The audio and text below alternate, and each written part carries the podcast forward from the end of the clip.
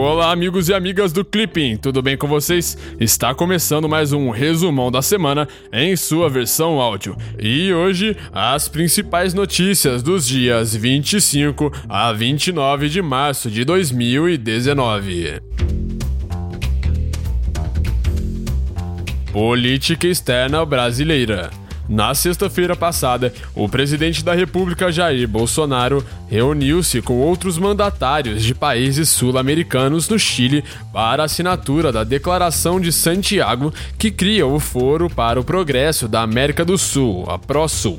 Segundo a declaração, o PROSUL deverá ser um espaço de diálogo e colaboração sul-americano em substituição à União de Nações Sul-Americanas, a UNASUL. No sábado, Bolsonaro encontrou-se com o presidente chileno Sebastián Pinheira. De acordo com o Ministério das Relações Exteriores, os presidentes destacaram o momento das relações Brasil-Chile, que deverão ser aprofundadas e integradas, além de tratar da situação na Venezuela e na Nicarágua e assinarem um plano de trabalho Brasil-Chile.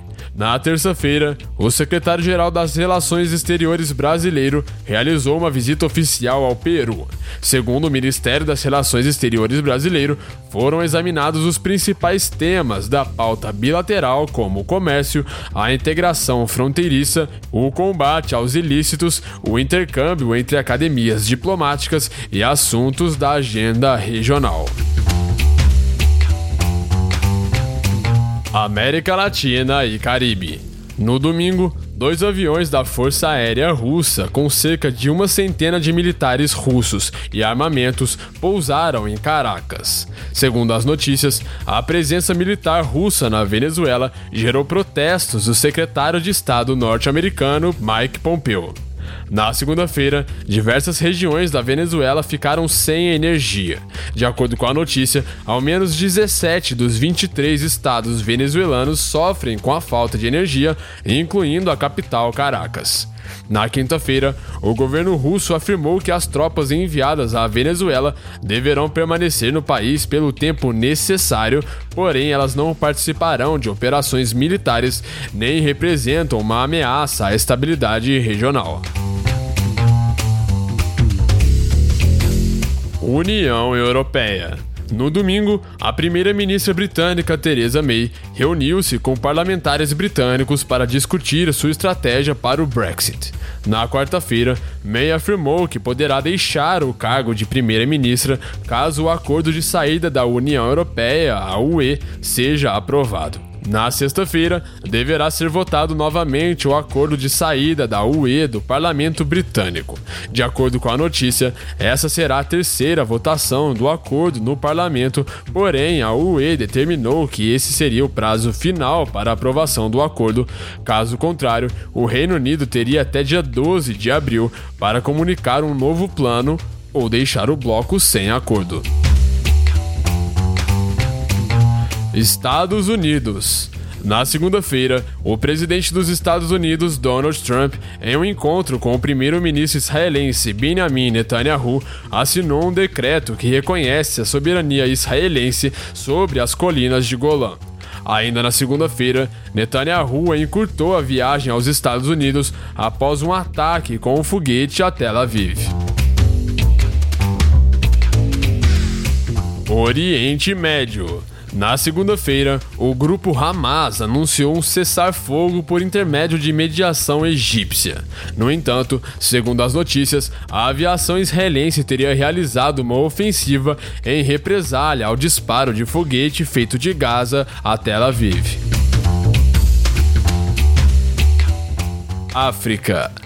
Na terça-feira, o chefe do Estado-Maior das Forças Armadas da Argélia pediu em discurso televisionado que o presidente argelino Abdelaziz Bouteflika seja declarado incapaz para governar e que deixe o cargo. Segundo a notícia, o discurso também menciona que considera as exigências populares válidas após um mês de protestos na Argélia. Ásia. Na quarta-feira, o primeiro-ministro indiano Narendra Modi anunciou que a Índia testou um foguete interceptor capaz de derrubar um satélite. De acordo com a notícia, caso confirmado o teste, a Índia entraria para o grupo de países capazes de destruir alvos no espaço, que incluem Estados Unidos, Rússia e China. Rússia. Na quarta-feira, a Rússia criticou as pretensões do presidente norte-americano Donald Trump de designar o Brasil como aliado estratégico fora da organização do Tratado do Atlântico Norte, a OTAN. Segundo Moscou, esse tipo de declaração não favoreceria a distensão no atual ambiente de confronto. Coreia do Norte. Na sexta-feira passada, o presidente dos Estados Unidos, Donald Trump, ordenou a retirada de nova rodada de sanções contra a Coreia do Norte. De acordo com a notícia, a Coreia do Norte havia anunciado horas antes que se retiraria de um escritório de relacionamento com a Coreia do Sul, mas ainda não está claro se a Coreia do Norte voltará ao grupo de contato após o anúncio de Trump. Economia. Na quinta-feira, o Banco Central reduziu sua projeção de crescimento econômico para o Brasil em 2019 de 2,4% para 2%.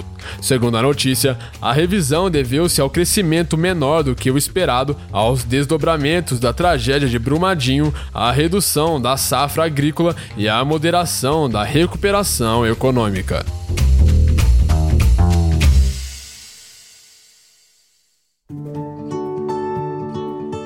Então é isso aí. Essas foram as principais notícias e atualidades dessa semana. Se você gostou, não se esqueça de deixar o seu feedback aqui na plataforma do Clipping ou então no nosso Instagram, no nosso SoundCloud. E qualquer dúvida, pode entrar em contato com a gente, beleza? Então eu vou ficando por aqui. Um grande abraço e te vejo na semana que vem.